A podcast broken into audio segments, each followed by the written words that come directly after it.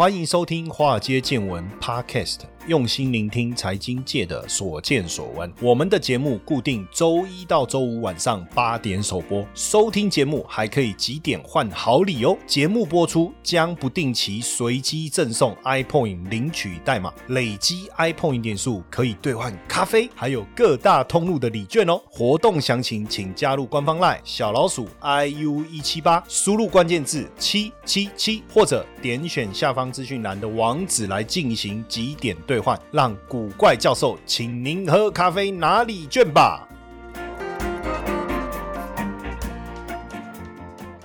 大家好，欢迎收听《华尔街见闻》Podcast，我是古怪教授谢承彦。当然，有时候我们准备的一些主题啊，不一定全然能够去帮助你解决投资啊或操作上面所遇到的一些困难。不过呢，我们当然一步一步的希望各位去建立一些相关的一些基本知识。当然，投资的范围很广，你可能要学基本面、技术面很多很多很多。但是，我觉得在投资这个领域啊，呃，我一直强调它有趣的地方啊，就是你可以去学习一些跟产业有关的资讯哦，来帮助自己建立你的投资的底气也好，或是内功也好。那这种东西呢，有时候不是你在建立的过程中。它是一种潜移默化哈，或者是慢慢累积的过程，可能没有办法一下子让你看到有什么不同，但是长期累积下来，我觉得总是有帮助了哈。所以我常常会设定这样的跟产业有关的一些一些主题来跟大家做分享。也许有的人会觉得说，阿公哈这有什么录音对不？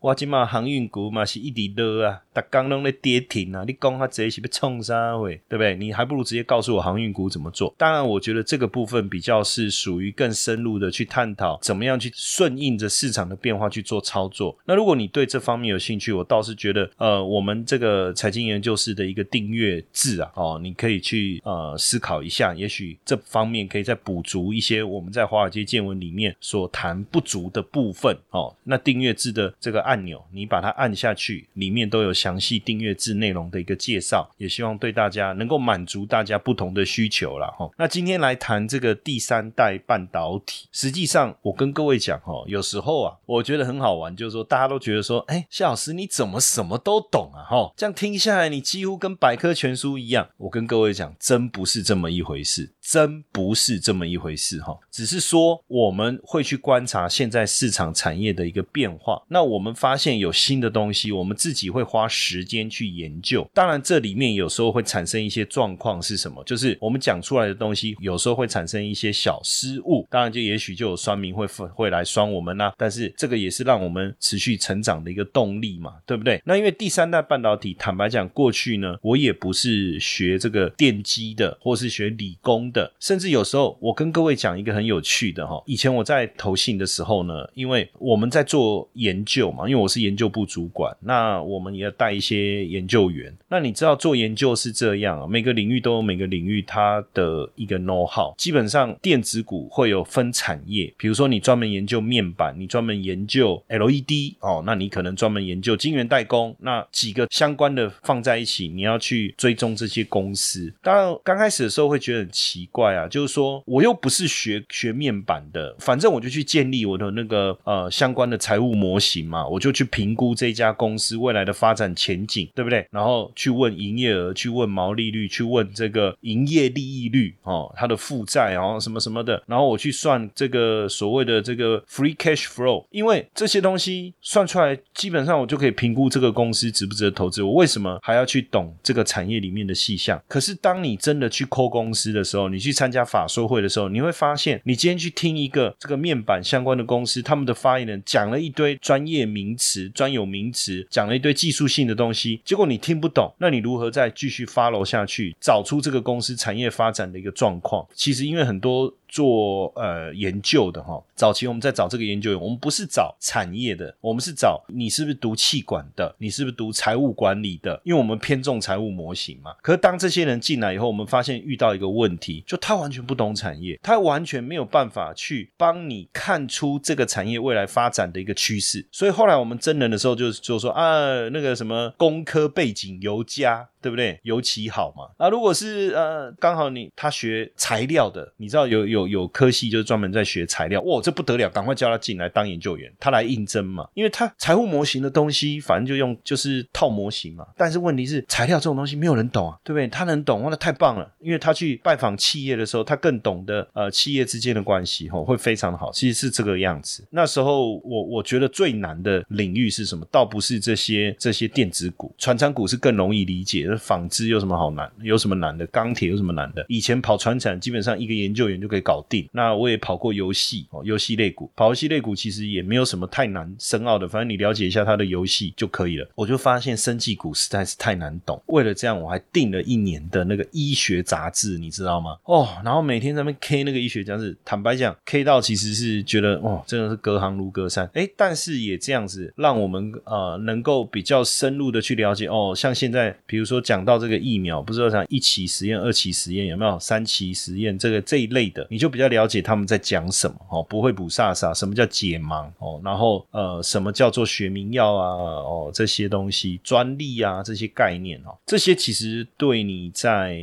知识的增长上，对于你对产业的理解上，其实都还是有很大的一个帮助了。那我们靠的也不是说哦，我就我我好像什么产业都懂，其实我跟各位讲，真的就不是这样。我们花了很多心思去做功课哦，做功课。我觉得这个行业让我们有一个习惯，就是不断的去做功课。那我我当然也希望，就是说我们做的功课跟大家分享，让对大家是有帮助的哈。那当然讲到第三代半导体哈，因为现在我们也发现，就是说中美之间科技产业的竞争越来越激烈，那对半导体的应用的需求是暴增嘛。但是中国半导体的自给率确实偏低哈，那很多是依赖这个美国的海外厂商。那因为不论川普也好，拜登也好，实在是打击是太激烈了哈。那你看华为、看中芯国际，其实没有办法取得半导体生产设备的情况下，你如何？在科技产业的领域能够有很好的一个发展哦。那去年北京就提出了“十四五”计划，其中非常重要的这个资金的挹注哦，超过十兆人民币的，要加强的就是第三代半导体。但是有时候也发现这样，哪里有钱我们就往哪里去，对不对？谁给我钱，钱来就干这种感觉，那也让我们看到有很多这种虚假烂尾楼的一个事件哦。那我们也帮各位会诊一下，这个也是蛮惊爆的哈，就是。是十大烂尾楼哦，这这个你会发现，就是说这一段时间以来，第一名就是武汉红星哦。武汉红星呢，计划要投资一千两百八十亿，那这个成立在哪里？成立在这个二零一七年。那本来还要成为什么全球第二大的 CIDM 的晶圆厂，还挖了台积电哦。之前台积电的共同营运长蒋尚义哈，蒋尚义，而且我觉得还风风光光的买了这个爱斯摩尔的这个光刻机，对不对？但是才一个。月就被抵押到银行了哈，然后甚至连这个土地都被查封，所以这个就是一个很荒谬的一个所谓的第三代半导体最经典的一个案例嘛哈。那第二名是成都革新哈，这个成都革新投资金额是九十亿美金哈，九十亿美金，等于是大家知道这个 Global Foundry 哈，我们就简称叫革新了哈。那因为他在四川哈成都成立了子公司，叫革新半导体，准备投资这个九十亿美金哦，来建设这个这个产线。那这个成都革新呢，就分了两期的建设哦，那也计划从新加坡引入机台来新建生产线。但是哎，奇怪，就大家觉就说哎，奇怪，怎么这个设备要迁入，怎么都延期？哎呀，两次好像是意外，当三次的时候看，那这点我们丢啊哦，所以也发现又是一个。是骗局吗？还是整个烂尾楼？哈，第三名的金额，这个是。德怀半导体哦，原本要投资四人民币四百五十亿哦，二零一六年就成立了。结果呢，这个成立以后呢，买设备啦、设厂的资金根本都没有，后续的计划也都没有下文，然后也跟地方政府骗了不少钱。那第四名这个叫昆同半导体哦，也是预计要投资人民币四百亿。当时二零一八年成立的时候，注册资本是二十亿美金哦，那就宣称说啊，他们要投资多少钱，要做出几条产线。到最后呢，其实直接。就就解散了哈，解散了，然后花了一堆地方政府的钱，然后第五名这个德科玛哦，预计要投资三十亿美金，说要来填补这个科技产业的空白哈，反正到最后是欠薪、欠款、欠税了哈。那第六名这个叫时代新存，其实你会发现他们在取名字上面一定会尽量符合这个政府的一个政策哦，但是到最后啊，前面都是这个口气都很大哦，然后画的饼也很大，骗了不少的钱，然后最后这个其实也没有客户。那第七名叫中环航泰。然后第八名是成都超系，其实从开始到结束啊，这两个其实一样哦，这都没有投资任何钱进去。然后第九名是华兴通，要投资预计人民币是三十八点五亿，然后到最后呢，其实公司也就关闭了哈。那第十名这个是叫中诚红星哦，要投资人民币二十亿元，到最后还改名字哦，最后也是无无疾而终哦。所以你会发现哦，就是说，当然中国有这样的一个梦啦，可是会不会是黄粱一梦哦？因为因为从我们刚才讲到的武汉红星，像我们细数了那么多的这个第三大半导体公司的这个烂尾楼，哈，那包括之前那个这个这个非常财大气粗的紫光集团，我不知道大家还记不记得哦？当时似乎它能够成就整个习近平的半导体的梦啊，因为钱很多嘛，也到台湾来说，他要买台积电，要买联发科嘛，而且态度是傲慢啊，傲慢到说不就是钱吗？对不对？啊，那我的钱。多我就可以把你给砸死，这种感觉，最后把自己给砸死。呃，所以到底呃是不是半导体这个产业是一个虚假的一个骗局？其实大家也有这样的一个怀疑，也确实哦，整个股票市场也因为这一个第三代半导体也产生了一个炒作的疯狂。那甚至有公司呢，这个叫 ST 金刚。他就说他是做人造钻石的哈，他既然讲说人造钻石是第三代半导体的主要成分，实际上呢，它跟半导体一点关系都没有。既然一个 quarter 哦，股价可以涨一百六十五帕哦，甚至做七包线的上市公司，我讲的是大陆的哈，也可以跟政府签一百亿人民币的合作的协议。第三代半导体怎么可能有这么大的一个市场？这就很夸张。就是以目前来看，然后呢，做电源的，做这个小家电的，反正只要他说他要做第三代半导体，基本上就是骗补助嘛，哈，骗补助。所以很多人也一直觉得说，哎，这个乱象频传了哈。但是确实可以看得到，就是说第三代半导体对于接下来中国大陆它整个科技产业发展的一个重要性，他们也投入了非常多的资源，这件事情是肯定的哈。那也。就是说，未来我们要去思考这个第三大半导体的一个产业的一个发展，那对台湾会有什么样的影响或者是机会嘛？哈。投资的魅力在于它能帮我们创造斜杠收入，但市面上的投资课程普遍都是理论教学，却缺少实物练习。台湾的海归操盘领航员招募计划启动喽！无论是否有经验，只要对交易有热情，现在将是你迈向顶尖操盘人的最好机会。除了谢承彦古怪教授亲自教授他十多年的实务经验外，还能和一群志同道合的伙伴们一起在投资这条路上努力成长。输入英文字母 VT。即可取得操盘领航员们使用的策略懒人包和线上说明会资讯哦。那到底第三代半导体是什么？哦，第三代半导体就是第一代、第二代、第三代半导体。因为很多人问我什么叫第三代半导体，我说第三代半导体就是第一代、第二代，然后第三代，所以它叫第三代半导体。这样就有点逊了嘛，对不对？前面讲半天说什么做很多功课，靠，就讲半天，你不要跟我讲五 G 就是三 G、四 G、五 G。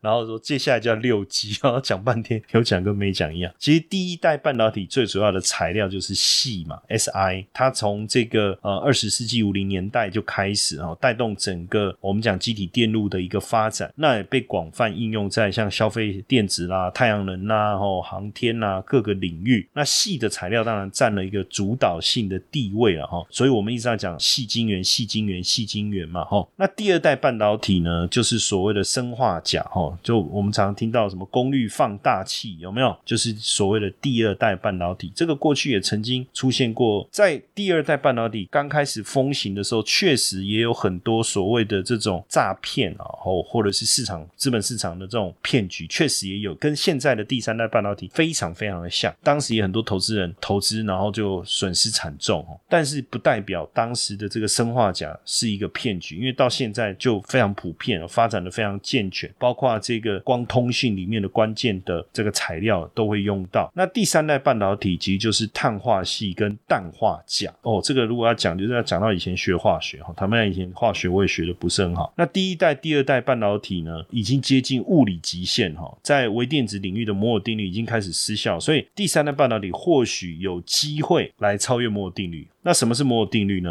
这个各位就不要再问了，好不好？哦，那第一代、第二代半导体呢，实际上跟第三代半导体做一个比较，其实最主要哈，我我其实有时候我们也不用那么在在意说到底第三代半导体是什么哦，什么叫 SiC，什么叫 GNA，这个哈，重点在什么？重点在第三代半导体的材料在高温耐压上面，还有承受大电流方面呢，哈是有优势，所以它可以适合制作这种高温高频抗。辐射大功率的文件哦，所以这个我觉得就是我们要去知道的一个重点。当然，呃，目前哦，就是说世界各国哦，如果这个东西，如果我们讲就是说中国大陆啊，他们呃自己瞎搞啊，然后才搞出这么多烂尾楼啊什么的，可是实际上也并不是哈。包括美国、日本跟欧洲在内啊，其实都已经把第三代半导体的材料列入了一个国家发展的战略计划当中。像二零一四年初的时候，其实当时的这个奥巴马哦就宣布说。成立下一代功率电子技术国家制造业的创新中心，就是要加强第三代半导体技术的研发跟产业化。其实就就已经很开始。那像日本也有建立下一代功率半导体封装技术的开发联盟，哦，由大阪大学来牵头，也跟这个三菱电机啦、松下电器十八家公司，跟这个 SIC 还有 GAN 材料，就我们刚才讲到的碳化系跟氮化钾，哈，碳化系跟氮化钾这个相关的公司。来合作，那欧洲的部分哦，也启动了产学的研究项目，Lest Power，Lest Power 哈，由意法半导体来牵头，跟意大利啊、德国这些企业啊、研究中心来合作，所以其实这绝对不是一个骗局，它也不是一个做不到的梦，而是其实各国都争先恐后的在投入哈，所以为什么中国大陆也要投入这么多的资源哈？我们现在这样可想而知哈。那第三代半导体呢？其实我们就看半导体材料的发展的阶段嘛，我们刚才讲第一代叫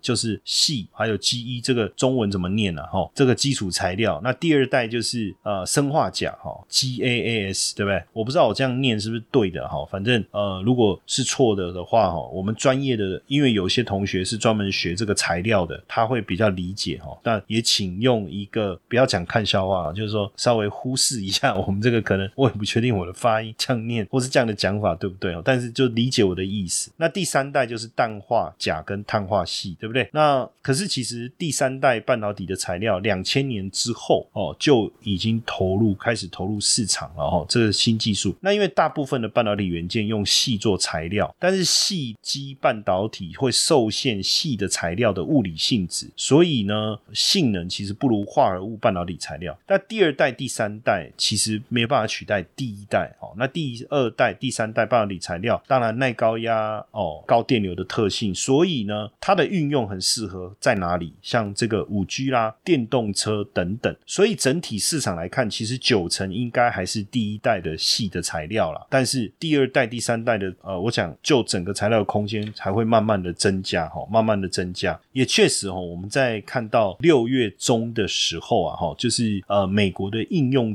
电力电子会议哦，简称 APEC 哦，那这个历史已经有三十年了。那在这一次的这个六月中，它是一个这个线上的一个展览会嘛，哈。那这个为期四天，实际上确实就是说，他们也邀请了几个大咖的，像德州仪器啦、意法半导体跟英飞凌，针对第三代半导体的应用，做了非常多的主题的一个探讨哦。所以表示，确实大家会开始来重视这个部分哦确实有它的道理。那尤其是，其实我们刚才讲到的，就是说第三代半导体的材料的关系，可以去应用在这种我们刚才讲，就是说电流的部分啊，高压高热的部分。那因为电动车啊，过去用这个细做的这个 IGBT 的电源转换晶片，可是实际上在二零一八年，特斯拉的 Model 三就采用意法半导体做的这个碳化系的元件，就第三代半导体，对不对？来帮这个电动车转换这个电能。那其实对电动车来讲，你要提提升电池的续航力，减少重量，还有就是充电站的运作效率，这个非常非常的重要。所以呢，为了加速电动车这个技术的这个成长哦。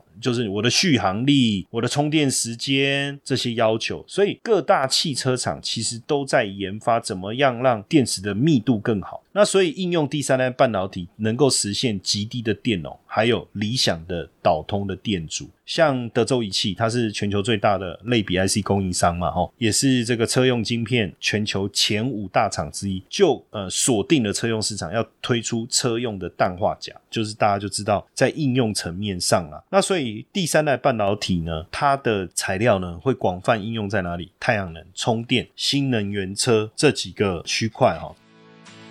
接下来就是我们今天的彩蛋时间，iPhone 领取代码 B。五三九一，活动详情呢，请到下方的说明栏观看。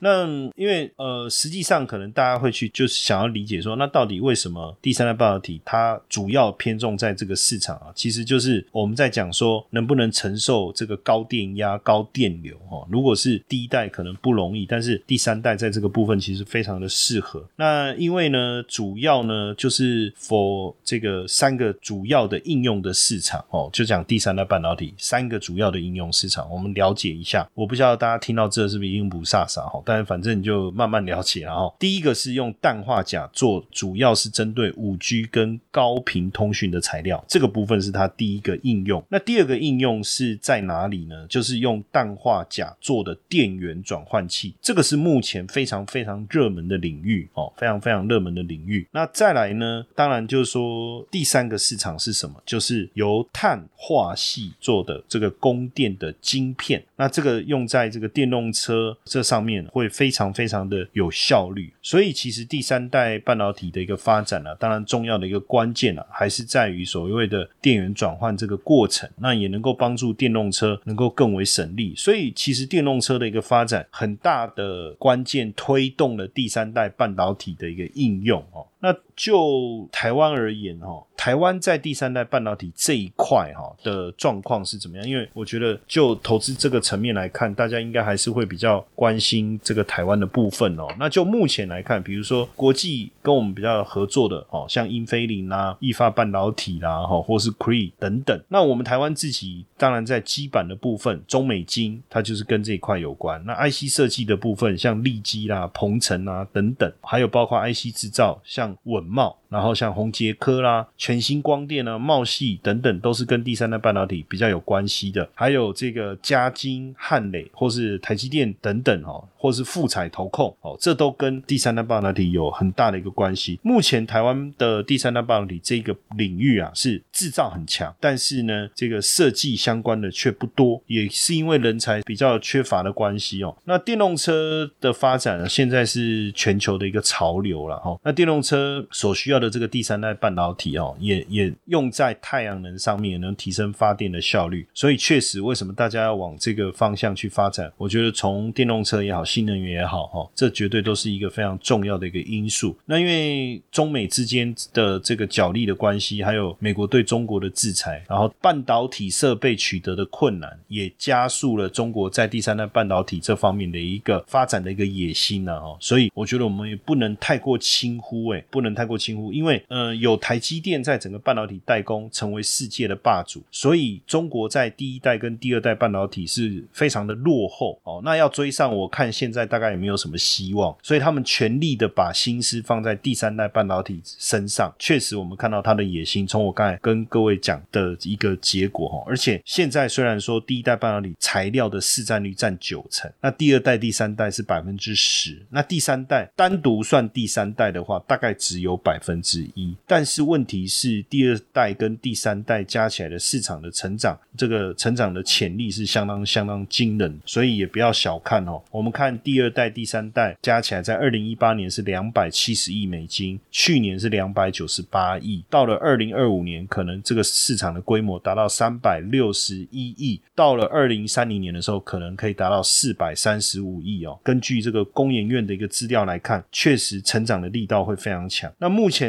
台湾确实，刚才我前面讲到的哈，我们的发展比较集中在晶圆代工的部分，像台积电啊、稳茂啦、世界先进啊、汉磊也好哈，还有包括磊晶厂，像这个全新、嘉晶跟环球晶都比较 for 这一块了哈，比较 for 这一块。那当然，这个第三代半导体的这个题材啊，感觉现在来看这样是很大哦，但是什么时候能够有广泛的运用哦，可能是我们要去密切关注的哦，要不然有时候切入的情况错误，不见得马上能够看到这些公司在整个营运上面哦，看到大幅度的一个成长哦。不过确实哈，呃，我们看到像。富彩投控也好，因为这个金电跟龙达合并的这一家公司，我不知道大家知不知道哈。那它这个当然从 Mini LED 这样转机哈，最主要也是它获得台积电认证这个氮化钾快充的制成的外包厂哦，所以等于它也积极的来发展这个第三代半导体。但这个部分我们就未来都可以持续去观察哦。那以目前来讲，几个比较有相对转机的题材哦，像嘉金也是哦，它是呃台湾有。能力生产四寸跟六寸碳化系累晶，还有六寸的氮化钾累晶的公司，而且拥有这个累晶的相关技术啊。所以，如果要讲第三代半导体的话，实际上它算是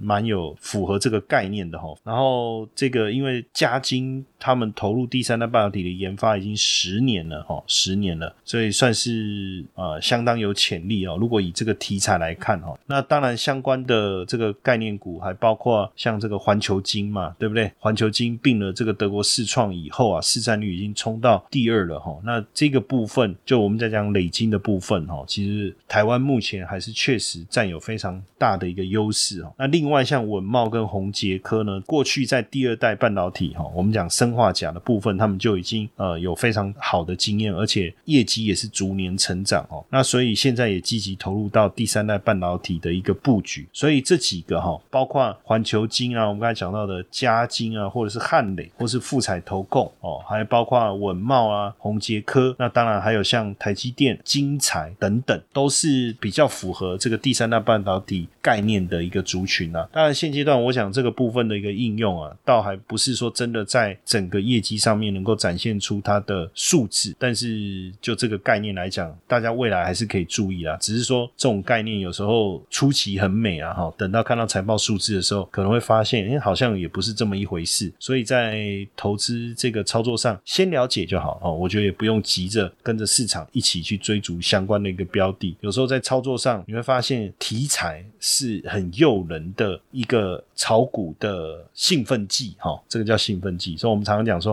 哦，看到这个题材就就高潮这种感觉。可是实际上是不是能够走一个比较长久的路哈，这个都值得去观察。那我们今天的分享就到这边，谢谢大家的收听。晚安。